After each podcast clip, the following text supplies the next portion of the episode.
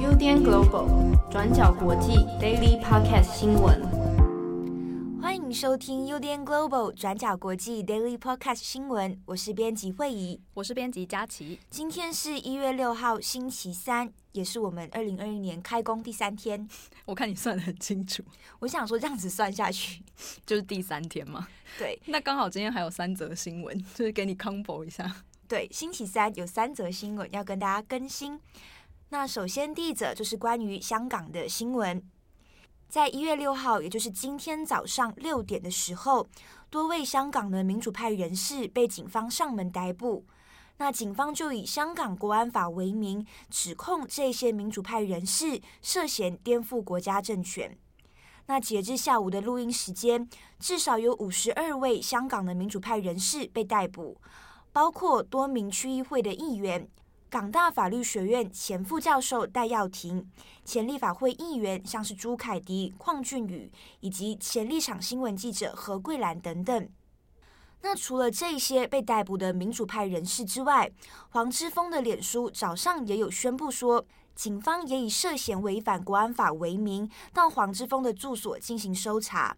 那由于王之峰现在是在监狱里面服刑的状态，所以有可能现在也在监狱里面被警方调查。除此之外，香港的国安处人员在今天一早的时候，也有到立场新闻、香港独立媒体以及苹果日报这三家媒体的办公室，要求这些媒体交出跟国安法相关的一些文件。不过，国安处的人员到最后并没有进入这些媒体办公室进行搜查，也暂时没有其他后续的行动。好，我们接着看回这一波被逮捕的五十二位民主派人士，他们的共同点就是，他们都曾经参与过去年七月的民主派初选。这个民主派初选是什么呢？我们回到去年七月的时候。在那个时候呢，香港立法会原定会是在去年九月的时候进行。香港的民主派阵营在那个时候，因为希望可以在立法会的选举中达到过半数的议席，所以就决定在七月的时候先自行举办民主派的初选，我们称之为“三十五加初选”。也就是说，民主派阵营希望可以在立法会的七十个议席中拿下至少三十五个议席。而负责统筹这个民主派初选的，就是我们刚刚提到的港大前副教授戴耀廷。他主张说，民主派要在选举中协调，因为呢，民主派过去从来没有在立法会中有议席过半的记录，所以如果要拿下至少三十五个议席，打破这个记录的话，举办民主派的初选就是一个方式。那透过民主派的初选，我们可以先来决定说，最终由谁来参加立法会的选举，这样就可以避免到最后民主派的不同派系同时派出多个不同的人参选，结果到最后反而分散了票源。民主派的打算是，如果到最后真的可以顺利在议法会拿下超过三十五个议席的话，那么在许多的关键议题上就会有更多的谈判筹码。例如，有些议员当时候希望可以否决政府的财政预算案，也有些议员希望可以成立独立的调查委员会调查警察暴力等等这些问题。结果在去年七月十一号、十二号的时候，民主派的初选确实是顺利举行了。当时候超过六十万的香港市民就出来投票，最后选出了三十位民主派的候选人。不过要提的是，这个初选进行的时间点非常的敏感，因为刚好就落在香港国安法刚刚通过的时候。民主派的初选在那个时候是顶着巨大的压力完成的，所以想当然尔的是，这个初选当时候也引起很多反对派的不满，像是反对派就警告说，这个民主派初选就是违反了国安法，认为民主派的初选就是企图操控选举。而就在初选结束的当天，中央政府驻香港的联络办公室，也就是中联办，也发表声明谴责。他们认为这就是策动非法初选，民主派人士就是要破坏选举公平。虽然初选到最后是落幕了，也选出了三十位民主派的候选人，不过事情没有想象中的顺利，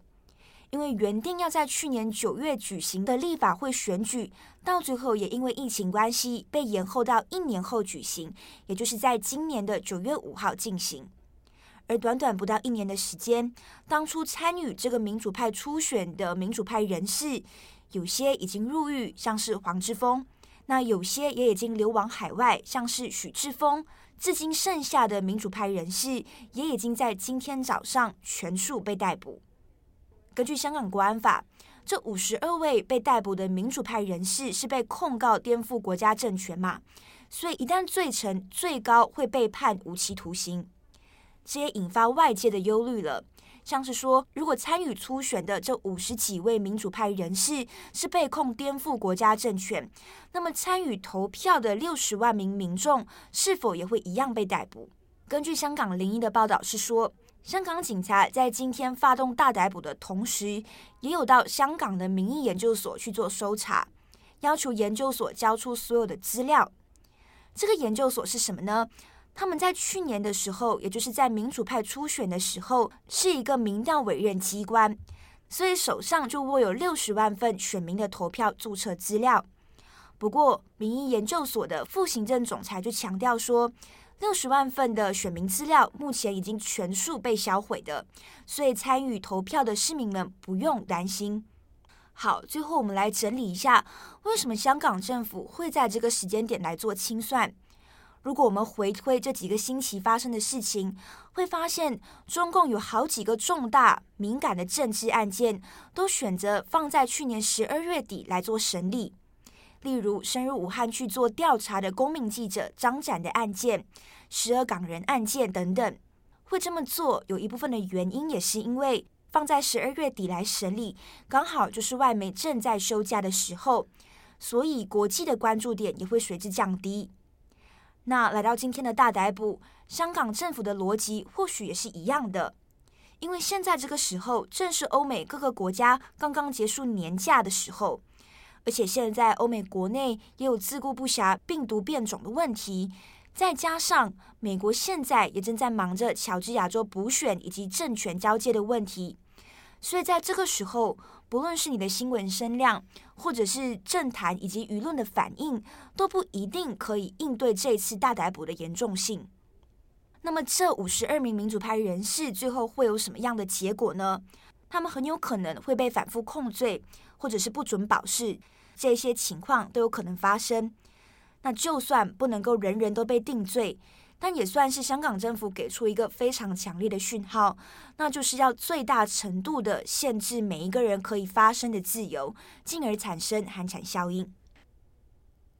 那接下来我们要来看到的是美国的乔治亚州参议员补选的选举。在一月五号进行的这个投票呢，截至我们录音的时间下午一点，也就是乔治亚州的晚上十二点，目前呢是还在进行开票的。那因为开票顺序的关系，一开始是先开了提早投票的票箱，然后是开现场票。那接下来呢，还会有部分的亚特兰大的开票所，还有不在籍的投票，也都陆续在进行开票中。那这一次的选举结果呢，目前是还没有确定的。也因为一开始开的是提早投票的关系，起先两组的候选人都是由民主党稍微领先。那到中期开始开出现场票以后，则慢慢是变成由共和党的两位候选人领先。不过呢，到目前为止，双方的差距是非常小的，只有不到一个百分比。所以目前的选举结果是还有变数的，可能是要到明天或是更久之后才能够确认。那在过去，乔治亚州的席次通常都是由共和党籍的议员掌握的。不过这一次，两位现任的后共和党议员博杜还有罗夫勒，他们在去年选举的时候，在第一回合的投票中，两边都是没有人得票超过百分之五十的。那所以根据乔治亚州的选举规定，必须要在今年的一月五号再一次进行这一次的补选。那这一次的选举结果重要性就是在于说，这两个参议员的席次将会决定到未来两年美国国会的势力平衡。因为呢，目前的众议院已经是由民主党所把持的，民主党以领先共和党十一席的差距维持了多数党的地位。那在一月四号，也就是昨天的时候，众议院的议员们都已经宣布就职，也确定会由裴洛西继续担任议长。那至于参议院，目前呢，虽然是由共和党占据多数，但是共和党呢和民主党之间是五十对四十八的席次，也就是说是少数领先的这个焦灼的状况。所以这一次乔治亚州的两席就会扮演着决定性的角色。如果这两席都是由民主党拿下的话，那到时候五十对五十的状况之下，身兼这个参议院议长的副总统，也就是贺锦丽，那他在未来呢就可以破例取得投票权，让民主党在拜登执政的前两年拿到完全执政的效果。只是呢，如果是共和党赢了其中两席的任何一席，就可以维持现在参议院多数党的地位，就能和众议院之间取得平衡。不过呢，看到美国目前的政治状况，除了乔治亚补选的这个战场之外，在政权交接也还有许多的风波正在进行。那看到先前的选举人团投票，在拜登三百零六票对上川普二三二票的结果，看起来好像大致底定。不过呢，陆续还有一些针针对于川普他所声称的这个选举舞弊案，还是有一些政治的争议正在进行的。因为呢，紧接着而来的一月六号，美国国会就会进行选举人票的结果确认。那当时的确认呢，将会由现任的副总统，也就是彭斯来进行主持。在参众议院的议员出席之下，彭斯呢将会一一确认各州的选举人票数还有结果。那在确认之后，如果没有任何意外的话，一月十九号，拜登就会举行总统就职典礼，正式成为美国的新任总统。只不过呢，在参议院方面，根据《华盛顿邮报》的报道，在前几天，就是大家知道的，由共和党的知名挺川派议员 Ted Cruz 等十一个参议员，他们发起了行动，希望能够推迟十天这个对大选的结果认证。另外，也有几个议员，像是 Josh Hawley 等人，他们希望可以针对几个。川普当时声称有选举舞弊事件的摇摆州，像是宾州啦、亚利桑那州啦等等这些摇摆州，提出选举结果的质疑案。不过呢，目前这些指控是还没有被司法认证过的。那在一月六号当天，整个针对摇摆州的这些质疑程序，除了每个州的提案都必须要由一位参议员、一位众议员的联署之外，还要经过两党辩论，还有简单多数决。那基本上，拜登最后取得三百零六票的这个选举结果，基本上还是很难以被动摇的。那也因为一月六号这个国会认证是由副总统彭斯所组成的，目前这个政治风波呢，也有一点烧到彭斯的身上。根据 CNN 的报道，彭斯在先前已经表示说自己是欢迎美国参议员出面挑战拜登的这个选举结果的。只不过呢，现在共和党他们面对的问题是在于许多的党内大佬，像是 Mitch McConnell，他们都已经纷纷跳船，开始反对川普和挺川派的议员们继续主张有大规模舞弊这个事件了。只不过呢，也还是有一些挺川派的议员，他们会继续坚持，希望川普可以坚持到底。那在这个时候，彭斯的态度也会决定了共和党内部的一些分裂的状况是不是会继续延烧。根据 CNN 的报道，在周二的时候，彭斯和川普其实在白宫才刚一起吃了午餐。那根据这个报道的内容呢，有提到说，彭斯其实告诉了川普，在一月六号当天，虽然彭斯是负责主持这个认证的会议，但是彭斯呢，他说他本人是没有权利可以影响选举结果的。只不过到了今天的时候，川普似乎对这个回答并不满意。他在今天稍早呢，又发了一个推文，又再一次的施压了副总统彭斯，希望他可以明确表态支持川普。他写说呢，副总统是有权利可以拒绝承认用诈欺的方式取得的选举结果的。也就是说，他还是希望彭斯可以在一月六号的时候当场挺他。彭斯他到底有没有权利可以去拒绝承认这个选举结果呢？因为根据《华盛顿邮报》（Financial Times） 的媒体都在报道说，有提到在这一部分，其实根据美国的宪法增修条文第十二条是还不太确定的模糊地带。因为在条文当中是有指出，副总统应该在参议院和众议院出席的状况下公开所有认证结果，而且计算票数。但是质疑的权利还有后续是不是要提出上诉，都还是有一些模糊的空间存在。那另外，根据 CNN 的报道，也有指出说，有一位彭斯的亲信在接受采访的时候表示，彭斯到时候将会遵守法律和宪法，也就是说，彭斯有可能不会依照川普的愿望去质疑这个选举的结果。那这一次共和党的内部分裂也会受到这两天乔治亚州的选举结果影响，因为呢，目前乔治亚州的选举结果比数是非常相近的。如果共和党在这一次一口气输掉了两个席次的话，很可能会让党内的分裂更加严重，也会把矛头继续指向川普。那另外还有一个状况，也是目前的社会舆论所担心的，因为呢，川普他在前几天的时候也号召群众在一月六号当天前往华府抗议。那川普本人呢，也是说当天自己将会亲身参加这个抗议。所以目前乔治亚州的这个选举焦灼的状况，让大家很担心的是说，如果这个选举在这几个小时之内突然出现了一些变数，例如说有一方先宣布提前当选啦，或者是针对选举规则的一些传闻等等，都有可能会在明天的抗议现场引发比较大的影响，或者甚至是冲突。那这也是我们陆续要继续关心的。好，那最后一则，我们要来跟大家更新一下有关美国黑人枪击案的最新结果。在去年八月发生的一起黑人的枪击事件，也就是雅各布莱克案，在今天呢，新闻报道确定说将不会起诉开枪的白人警员。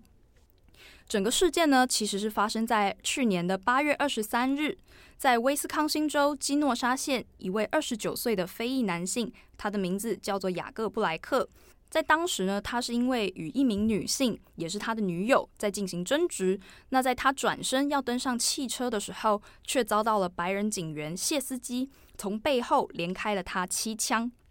那布莱克在当天晚上被送到了医院，之后虽然捡回了一命，但是下半身却因为枪伤而导致永久瘫痪。那这件事情刚好就是在乔治·弗洛伊德的死亡发生之后的三个月，也就是 BLM 示威期间所发生的。那在当时呢，也让威斯康星州的民众愤怒非常的高升。那在当时呢，基诺沙县的地区也是连续多天都有大规模的示威和抗议。那回到这一次的案件，为什么这个事件会发生呢？其实根据基诺沙警方的说法。在二十三日晚上那一天，警方是收到了一个女性的报案电话。那这一名女性，也就是布莱克的女友，在过去呢，布莱克就是有几个关于家暴还有性骚扰等等的状况是被遭到指控的。那指控人呢，也就是他的这位女友。那当天这位女友之所以报警，根据警方的说法，是因为布莱克在当时试图要偷取他女友的车和车钥匙。那两人在街边呢，就发生了一些口角，还有肢体冲突。那不过警方到了现场以后，那个混乱的状况到底是什么？就是在什么样的情况下开了枪，则有很多不同的说法。在八月二十六日警方的记者会上，威斯康星州的司法部长 Josh Call 他就指称说，在后来警方呢，在布莱克的车中驾驶座发现了一把刀。不过呢，这把刀到底是不是凶器，或者是这把刀是不是跟枪击案有关，则是并没有明确指称的。那至于布莱克的律师，则是直接否认了布莱克有持刀进行攻击的说法。那也因此，整个案件呢，就是还在调查的规模当中，并没有得到更明确的进一步说辞。不过呢，在今天基诺沙县的调查结果出来了。地方的检察官决定说，将不会起诉当时向布莱克连开七枪的白人警员谢斯基。原因呢，是因为目前法院的判断是很难证明警员他到底是不是为了自我保护而进行开枪的。那目前的状况也是让非常多的人感觉到质疑的。到底警方在什么样的情况下能够对人开枪？而且目前布莱克并没有持刀攻击其他人的行为。那为什么就是可以遭到这样子的对待呢？目前布莱克的家属也已经是表示说，对于这个决定感觉到非常的失望。那至于美国的全国有色人种协进会 NAACP，他们的主席也表示说，这个决定最后证明的是黑人即使经过了 BLM 的抗争，到了二零二一年的美国仍然是生存的非常不安全的。那目前预料说，这个检察官的决定将会引发新一轮的关于黑人生存权益的抗议示威，也会让美国目前正值政权交接的状况更为混乱，也代表着去年的种族问题到现在可能还没有解决的迹象。好，以上就是跟大家更新的三则新闻，然后这三则新闻应该也算是蛮沉重的，对，而且播报的时间也比较长，议题也比较复杂，对，但也是希望可以尽可能让大家了解说，哎，这些新闻的一些脉络，或者是它到最后会牵动后续的影响是什么？你有觉得过完年以后，就是事件突然大暴增吗？我觉得去年年初也有这样的现象，你还记得吗？去年年初的时候，不就是疫情，嗯，然后接着是那个森林大火。哦，对对对，去年一刚开始也是蛮多事情的，跟今年一样，就觉得休完假回来，立刻回到了那个生存的战场。对，但不管外面现在发生什么事情，也希望大家今年就是开工第三天，还是有一个很美好的开始。也可以想着，就是农历年就快要来了啦，再撑一下子。对对对，就是这种感觉。好啦，那今天就到这边结束。我是编辑佳琪，我是编辑慧仪，大家下次见，拜拜。感谢大家的收听。想知道更多深度国际新闻，请上网搜寻 Udan Global 转角国际。